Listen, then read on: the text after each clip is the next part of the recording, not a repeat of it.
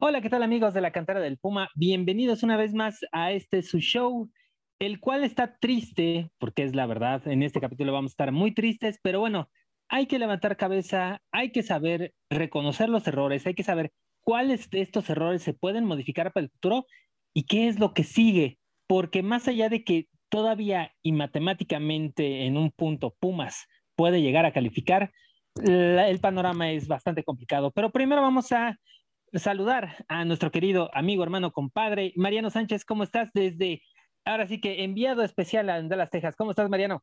¿Qué tal, mi querido José Iván, amigo del alma, mi compadre? Pues sí, desde acá apoyando a nuestros Pumas. Me tocó ver el partido del fin de semana contra Puebla de este lado. Y pues sí, un poco triste porque ya no es complicada la calificación, ¿no? Para Pumas. Tienen que pasar muchísimas cosas. Tenemos que poner el Sirio Pascual, sacar la calculadora y demás y derrotar al América, ¿no? Uno de los mejores equipos del campeonato y contra el que Pumas irregularmente tiene, pues si no problemas, se le indigesta un poquito, ¿no? Difícil, pero bueno, o sea, ya lo veíamos venir, la esperanza creo que va a estar ahí hasta el último segundo, hasta que ya matemáticamente no haya posibilidad alguna. Y nada, vendrá tiempo de hacer la valoración de este torneo, quién debe salir y quién no, y, bueno, pero vamos a hablar mientras de esta última semana que viene, que será, como dices tú, muy triste. Eh, eh, vamos a ver primero qué sucedió el viernes pasado a las siete y media de la noche en el Estadio Cuauhtémoc. Pumas empata a cero goles con el Puebla, un Puebla que obviamente es uno de los favoritos para mi gusto, uno de los favoritos para llevarse al título en este eh, Guardianes 2021. no fue un mal partido de Pumas en ciertos momentos, creo que incluso más allá de los goles anulados, de las fallas de Dineno, de la falla de Fabio Álvarez, el equipo se encontró con un esquema donde no le permitía perder, pero tampoco le permitía ganar. Y eso es muy triste, eh, porque no, teníamos, no tenemos punch ofensivo. Eh, Dineno nunca encontró a, su socio perfecto, eh, Gabriel Torres, que demostró quizá en este partido algo distinto, pero otra vez los, los errores de la novatez de Andrés Lilini, porque hay que decirlo bien, Andrés Lilini sigue siendo un novato en la dirección técnica, sigue aprendiendo a, hacer este tipo de esquemas donde tiene a veces que recular, a veces tiene que ofender más, pero apenas está en ese proceso. Y sé que para Pumas, un equipo grande, un equipo histórico del fútbol mexicano, no deberíamos de, de experimentar. Pero bueno, se le ha dado la confianza a Lilini porque nos llevó a una final y lo hizo de una buena manera. Quizá eh, durante el torneo pasado vimos algunos de esos errores y vimos algunas de estas fallas que podía tener eh, Andrés, pero en este donde ya se descobijó un poco al equipo, donde no había muchas variantes, donde obviamente se obligó a jugar con canteranos, pues Mariano, creo que no, yo no esperaba un poco más de estas últimas jornadas, más no perder. Sí, creo que Pumas tuvo momentos que creo que nos si no ilusionó, hizo pensar que podíamos dar más, ¿no? Contra Puebla creo que se jugó bien por momentos, un partido aburrido, pero creo que ya el último, cuando los partidos se rompían, es cuando Pumas aprovechaba, ¿no? Pasó en Puebla, que Pumas pudo ganar ahí eh, en los últimos minutos, pasó contra Necaxa, que, que sí sucedió la, la victoria de Pumas, y así fueron los partidos, ¿no? De pronto Pumas tuvo eso ya al final del campeonato que no sé si se acordó cómo jugar o, fueron las ganas o ya por lo menos el orgullo que estaban sacando. Pero sí, al final, ayer estaba viendo una estadística que, me, me, dejó impactado, que es Pumas es la peor ofensiva, 11 goles anotados apenas, o 10 goles anotados, pero es la segunda mejor defensiva, ¿no? Que tiene 11 goles en contra nada más. Solamente Cruz Azul es mejor que Pumas en este sentido.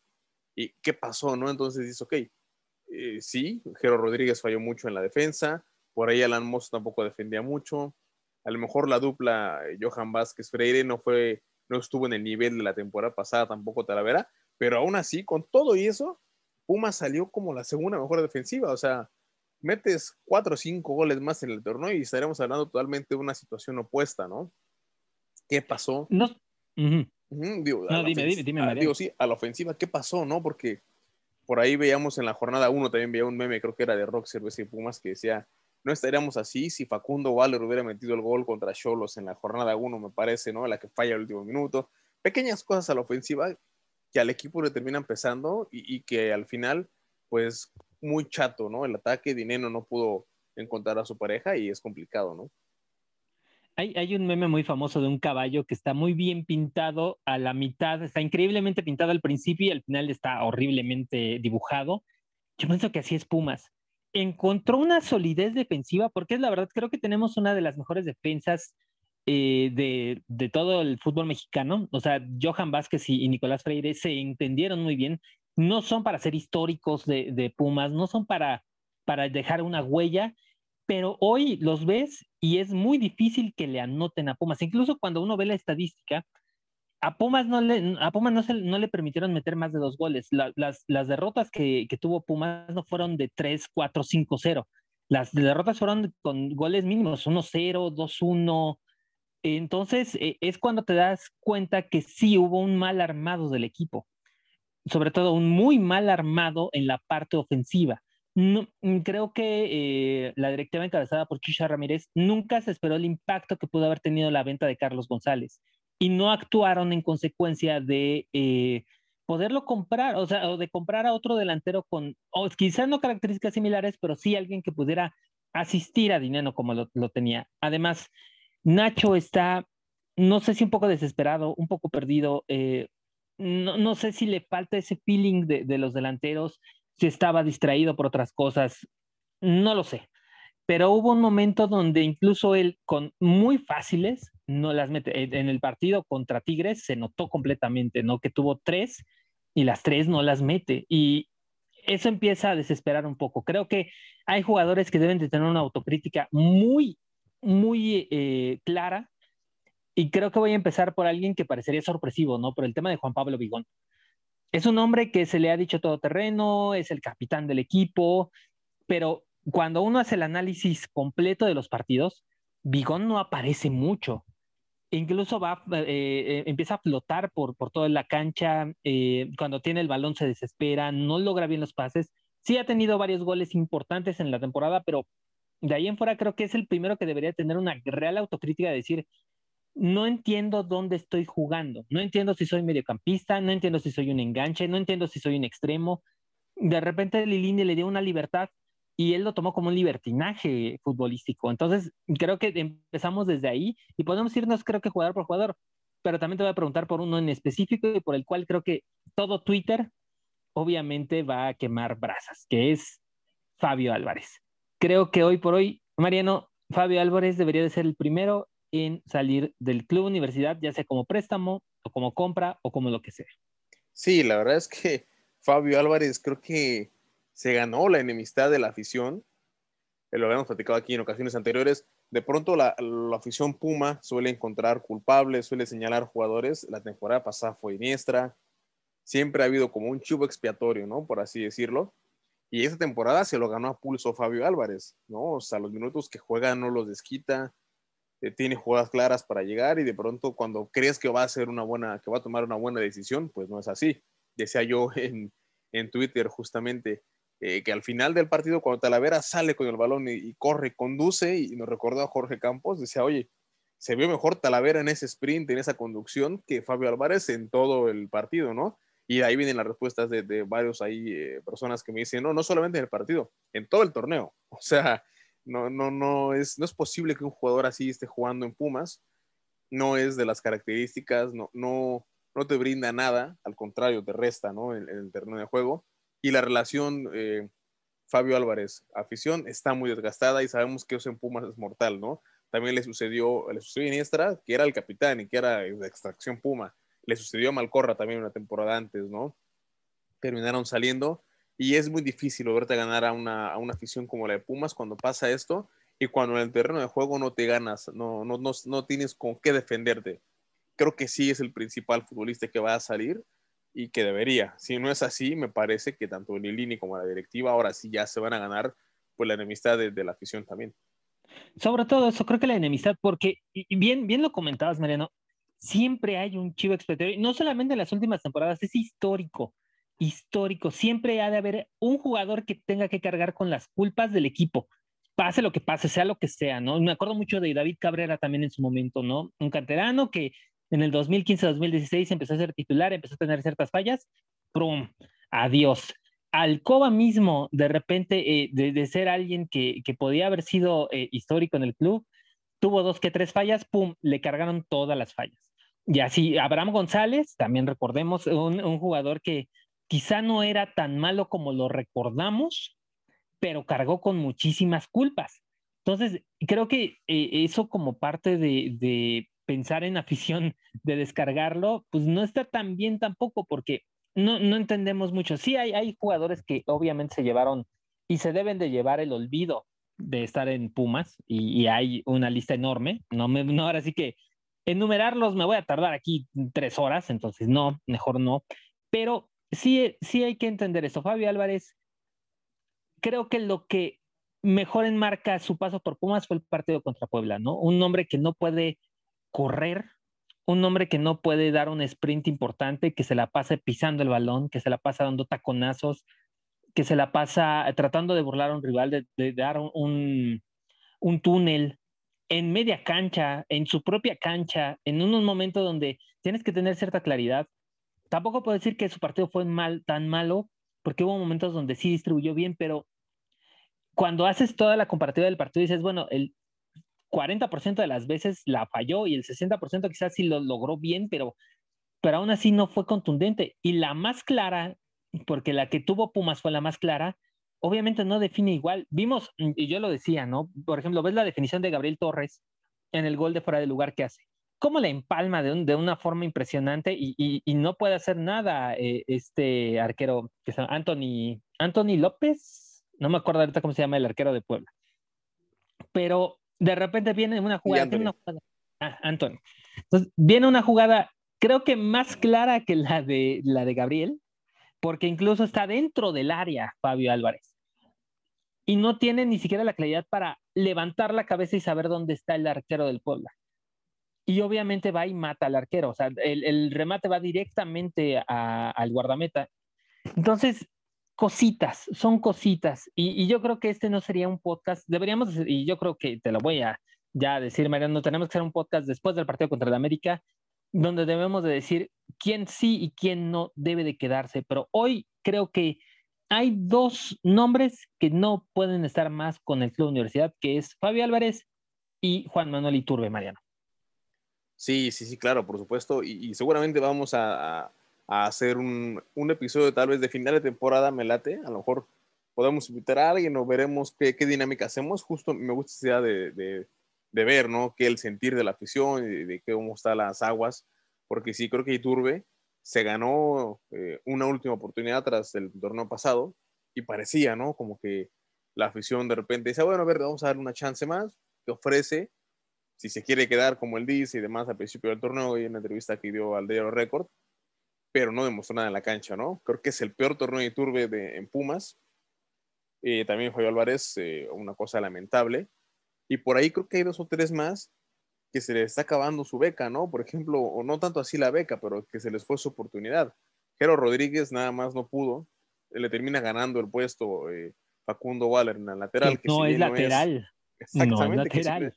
Que, no es lateral y te gana el puesto. Y dices, ok, bueno, Alan Mozo, que parece que no es tanto por el nivel de Alan, sino que la relación Alan Mozo, eh, Mozo Pumas, como que no, ya no, me parece que es un ciclo que llegó a su fin y que también los rumores dicen que podrá abandonar al equipo, ¿no? En, este momento cuando todavía puede dejar cierta, cierto dinero, cierta, cierta cantidad económica que, que puede ser benéfica para el club. Va a ser un momento complicado. También Gabriel Torres, que acaba de llegar y que firmó por algunos años, pero creo que lo que ofreció Gabriel Torres, aquí lo dijimos, eh, no, no me parecía a mí una, una, una, solución inmediata y no me parecía que fuera a cubrir ese hueco de, de, Carlos González. Y bueno, es nada más por decir los nombres, ¿no? Porque nos podemos seguir y a lo mejor hasta nos quedamos nada más con Talavera y Dinero. Sí, totalmente. Entonces, obviamente vamos a poner el panorama. Eh, Pumas tiene que ganar para calificar. Hay muchos escenarios, creo que en muchas páginas van a poner los escenarios, pero es tan simple. Si Mazatlán, Querétaro, Tijuana, eh, Toluca, creo, ganan, Pumas está afuera. O sea, cualquiera de ellos, si gana, se acabó. Incluso si suman, creo que si empatan también, eh, se, va para afuera. Si Atlas perdiera y eh, San Luis ganara, eh, a pesar de que Atlas eh, fuera 12, no podría pasar a la liguilla, pero para que Pumas pudiera pasar tendría que ser el lugar 13. Entonces todavía está más complicado, o empieza a complicarte. Te, complicaste desde hace tres jornadas cuando no ganaste. positivas, cosas positivas que se pueden decir del equipo, no se perdió en casi seis jornadas después de, de la debacle entre Cruz Azul. Bastante bien. Eh, de nueva cuenta, volver a decir, es, fue un equipo que se empezó a armar para no perder, para ser sólido defensivamente, pero cuando tu propia situación te obliga a jugar en contragolpe y tienes a Fabio Álvarez y a Juan Pablo Vigón como los hombres que tienen que armarte este contragolpe, pues es obvio que no iba a suceder, ¿no? Y veremos ya al final las estadísticas de cuántas veces pateó al arco, eh, yo estoy seguro que los primeros tiempos de, eh, de Pumas en casi todo el torneo se pateó entre una y dos veces al arco y algunas veces entre, en los partidos se pateó cuatro o cinco veces. Eh, la parte de los, de los pases cerrados, ¿no? Pases sencillos cerrados. Y sí, hay que cargarle también una culpa a Andrés Lilini, el cual sí le movió, le movió, intentó, puso a los jugadores a los que veía mejor, puso, los cambió de lugar. El, tema de, Facundo, que al final él es centrocampista y puede ser un extremo y de repente llegó a ser lateral y, más allá de todo, bueno. Eh, el tema de, eh, también hay cosas buenas y hay que sacar el tema de Talavera, que todavía yo creo que nos dura uno o dos años más en ese gran nivel. Eh, sí, la corrida fue espectacular, creo que todo el mundo nos emocionó más. Yo creo que fue la, la jugada más emocionante de Pumas en todo el torneo en todo el torneo, sin duda alguna. Eh, el tema de Eric Lira, que se debe de consolidar. Y sí, ya hay que apuntar estos nombres que se van, eh, además de Mozo, que ya dijiste, además de Iturbe, al igual que quizá Fabio, al igual que Torres, que todavía que le quedan seis meses de contrato. Creo que Johan Vázquez no nos va a durar mucho en Pumas, pero no va a ser para mal, va a ser para bien. Él va a ir al extranjero, va a dejarle dinero al equipo más allá de que todavía no se compra completamente su carta, le va a dejar dinero al equipo. Em, hay que pensar que no sé si Freire quiera seguir en la institución. Hay que pensar quiénes tampoco van a querer seguir en la institución, que pueden brillar. Eh, ya estaban hablando, incluso estaba viendo un rumor, que es solo un rumor, de que Brian Mendoza ya estaba también pidiendo eh, salir del equipo por las pocas oportunidades que se tiene. Entonces, la directiva tiene hoy el poder en sus manos. Más allá de que esperemos que contra el América se hagan las cosas bien, hoy la directiva tiene en sus manos el planear, tener una inteligencia deportiva inteligente, porque a veces se hace inteligencia deportiva que no funciona, entonces se tiene que hacer decisiones muy inteligentes que yo espero que ya estén dadas. Van a, eh, y eso se lo digo a la afición, van a escuchar muchos rumores, muchísimos, ya, ya están inundados. Que si regresa Sosa, que si regresa eh, no, no me acuerdo quién más vi que, querían regresar, que si Yerviño llega, que si... No que quieren hacer un, un, equipazo en Pumas, ¿no? Sí, no, cuando todavía... yo estoy seguro, eh, eh, incluso en la próxima, en el próximo capítulo voy a decir qué pasaría si, si vendiéramos a Dineno y se vendiera Dineno a Mozo y vamos a suponer que a Eric Lira, en, en bueno, a Johan. Él sería este Dineno, Mozo y Johan. Quedarían con 14 millones. Con 14 millones de dólares, eh, saneando algunas cosas del club, todavía te quedarán como 11, 10. Con eso te puedes armar de cinco buenos jugadores si haces una buena inteligencia deportiva y te deshaces de otros más que también tienen un sueldo importante. Y de ahí creas, porque Lilini es formador. Entonces, si logras llegar con buenos jugadores que puedan formar bien al equipo, creo que por ahí está la cosa. Y, sí, vamos a hacer este capítulo especial, ya, ya, ya nos vamos adelantando, pero bueno, viene el próximo domingo, viene el partido contra el América tus expectativas reales, Mariana. Híjole, la verdad es que, pues mira, creo que este partido es por el orgullo, no, no es un secreto que Puma siempre da el extra y también el América porque tampoco les gusta perder con la universidad. Y yo espero que por lo menos el equipo cierre dignamente porque es el campeón, porque llegó a la final, porque no merece terminar en los últimos lugares y, con una derrota ante el América, no me lo quiero ni imaginar. Entonces yo espero que el equipo se brinde en la cancha, que ponga huevos, así lo, lo digo, y que demuestre el orgullo universitario, que futbolistas como Fabio Álvarez, como Iturbe, que ya los mencionamos, se despidan, que digan, ok, me, Pumas me dio, me dio buenas cosas, yo por lo menos me brindo en la cancha y ok, se acabó. Y que a partir del próximo torneo comience una nueva historia. Eso, eso es lo que espero y que ojalá se pueda cumplir. La expectativa tiene que ser esta. Pumas es un equipo grande, debe, debe de buscar la victoria. Mm, la propia directiva debería de esperar los resultados, no creo más la afición. La afición debe de, de entender que esto ya prácticamente es imposible, pero dar una buena cara y quizá tratar de ganar, incluso aunque, aunque se pierda, pero que el equipo tenga un panorama distinto y hacer una autocrítica, empezar a hacer una real autocrítica. Autocrítica en todos los sentidos, en todos los niveles, empezando por los jugadores, después Andrés Lidini, después su cuerpo técnico y después la directiva, que tienen que empezar a moverse ya, porque creo yo que Chucho Ramírez es un, es un directivo muy capaz, que, que Leopoldo Silva es un presidente muy capaz. No va a haber cambio de entrenador, no lo piensan así. Ellos tienen la confianza absoluta de Andrés Lidini que yo creo que con todo este tiempo que va a tener eh, de vacaciones más la preparación, podría estar actualizándose en algunos cursos. Y, y, por qué no? O sea, suena muy suena como decir, es que tampoco somos formadores de entrenadores, lo sabemos. Pero si hoy Lilini tiene la voz para poder convencer a ciertos jugadores, a todos los jugadores de jalar por el mismo rumbo, él también puede prepararse, saber dónde está fallando, saber dónde puede él mejorar, eh, templar eh, o calmar las aguas. Eh, y saberlo, porque más allá de que, por ejemplo, si se fuera Lilini en, un escenario muy, muy aventurado, el panorama de Pumas no sería muy distinto. Sería traer otra vez a alguien de cantera. Ahí estaremos hablando de Carlos Cariño, de Carlos Humberto González, de, de Carreón, del propio Israel López, entonces, no, no, no crean, no crean todo de que podríamos traer a Marcelo Gallardo o podríamos traer a, otro entrenador que no. Al Tuca.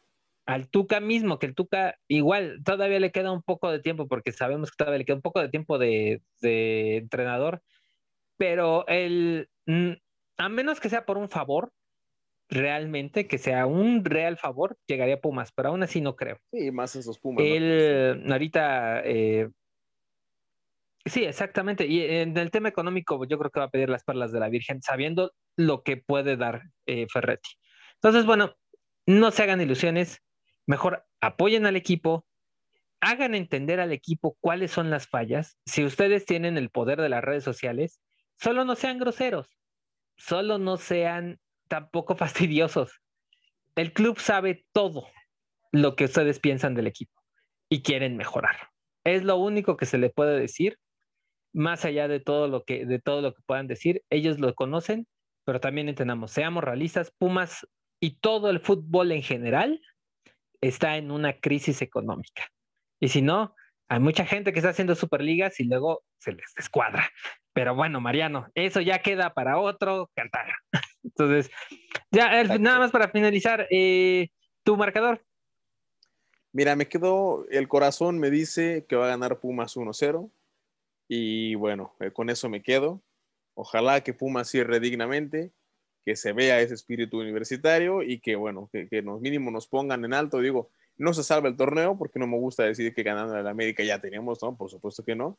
Pero por lo menos que, que lo cierren eh, dignamente como se merece. Mira, yo, yo voy a ser más osado y de verdad, si se repitiera otra vez un 3 a 3 como el último partido de América Pumas que vivimos en un estadio con gente, yo me doy por bien servido, pero que se juegue como se jugó ese encuentro, con esa garra, con esa actitud, con ese espíritu, sabiendo que son clásicos, sabiendo que es eh, uno de los rivales que, que, más odias deportivamente y que también ellos te odian deportivamente, más allá de que el clásico nacional sea América Chivas, creo que es muy especial para, para las Águilas enfrentarse a los Pumas, así sea en cualquier eh, categoría saben que no se puede perder y, a pesar de que ellos lo puedan negar, es un partido que incluso les duele más perder que ante Chivas. Pero bueno, ya lo veremos, ya estaremos en el próximo capítulo. Muchísimas gracias, Mariano, de verdad que por lo menos la última alegría que nos quede en nuestra boquita, en este sabor de boquita que puede tener Pumas. exactamente, que por lo menos nos, den esa alegría, que nos hagan gritar un último Goya y que den esperanzas de cara al próximo torneo, que hombres como Johan Vázquez, como Talavera, como Carlos Gutiérrez, como todos los hombres que han sido clave de este torneo y que por lo menos han destacado, pues bueno, nos sigan dando esas alegrías para seguir creyendo en nuestros Pumas. Perfecto. ¿Cuáles son tus redes sociales, Mariano? Me pueden encontrar en Twitter, arroba as-m Sánchez, ahí platicamos de todo lo que gusten y ustedes manden. Mi nombre es Iván Ruiz, me pueden encontrar en arroba el desconocido, ahí estamos hablando de Pumas todo el tiempo, a pesar de que los arte demasiado. Entonces, eh, recuerden que Mariano Sánchez escribe en As México, yo escribo en Babel México, los mejores medios para encontrar la información de Pumas.